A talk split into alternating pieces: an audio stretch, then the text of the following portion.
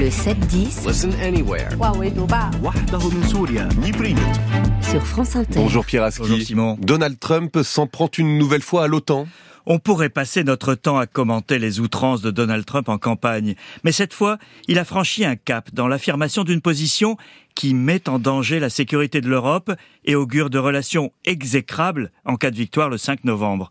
Dans un discours de campagne en Caroline du Sud, l'ancien et peut-être futur président a expliqué que les États-Unis ne défendraient pas face à la Russie, un pays membre de l'OTAN qui n'aurait pas payé ce qu'il doit, ajoutant de manière provocatrice en fait, je l'encouragerai à vous faire ce qu'il veut, vous devez payer vos dettes. Un candidat qui dit tout haut qu'il encouragerait la Russie à attaquer un membre d'une alliance dirigée par les États-Unis, c'est du jamais vu. Comme l'a commenté la Maison Blanche, c'est consternant et insensé. C'est d'abord incroyable parce que ça signifie que Donald Trump s'assoit sur l'article 5 de la Charte atlantique qui prévoit la solidarité automatique des États membres de l'OTAN en cas d'agression contre l'un d'eux. La sécurité collective repose sur cet article central et laisser planer le doute sur sa réalité met tout le monde en danger. Ce n'est pas la première fois, Pierre, que Trump s'en prend à l'OTAN. Alors en effet, Simon, il l'avait d'ailleurs fait alors qu'il était en fonction. Le commissaire européen Thierry Breton a récemment raconté une scène à laquelle il a assisté en 2020.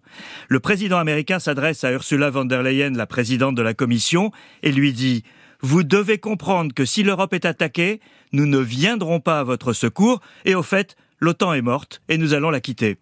Là, il va plus loin en invitant la Russie à attaquer les Européens qui ne paieraient pas leurs dettes. À ce propos, Trump commet la même erreur depuis des années. Il ne s'agit pas de dette, ce n'est pas de l'argent dû à l'OTAN, mais de respect des engagements de dépenses militaires nationales.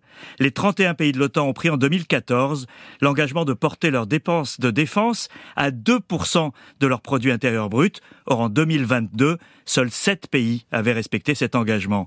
C'est un sujet de friction qui dépasse largement Donald Trump. Tous les présidents américains réclament un meilleur partage du fardeau, mais Trump en fait une affaire transactionnelle, pas d'argent, pas de protection. Quelle réaction en Europe?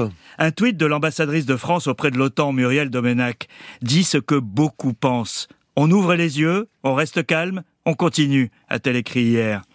Cette nouvelle alerte au contrat transatlantique en cas de victoire républicaine coïncide avec les inquiétudes sur l'incapacité de Joe Biden à faire passer au Congrès son plan de financement de l'aide à l'Ukraine.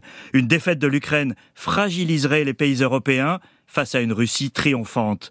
Même en faisant abstraction des excès de langage dus à la campagne électorale, personne ne doit se faire d'illusions sur les intentions de Trump en cas de victoire, surtout instruit par les entraves qu'il a connues lors de son premier mandat, il sera impitoyable.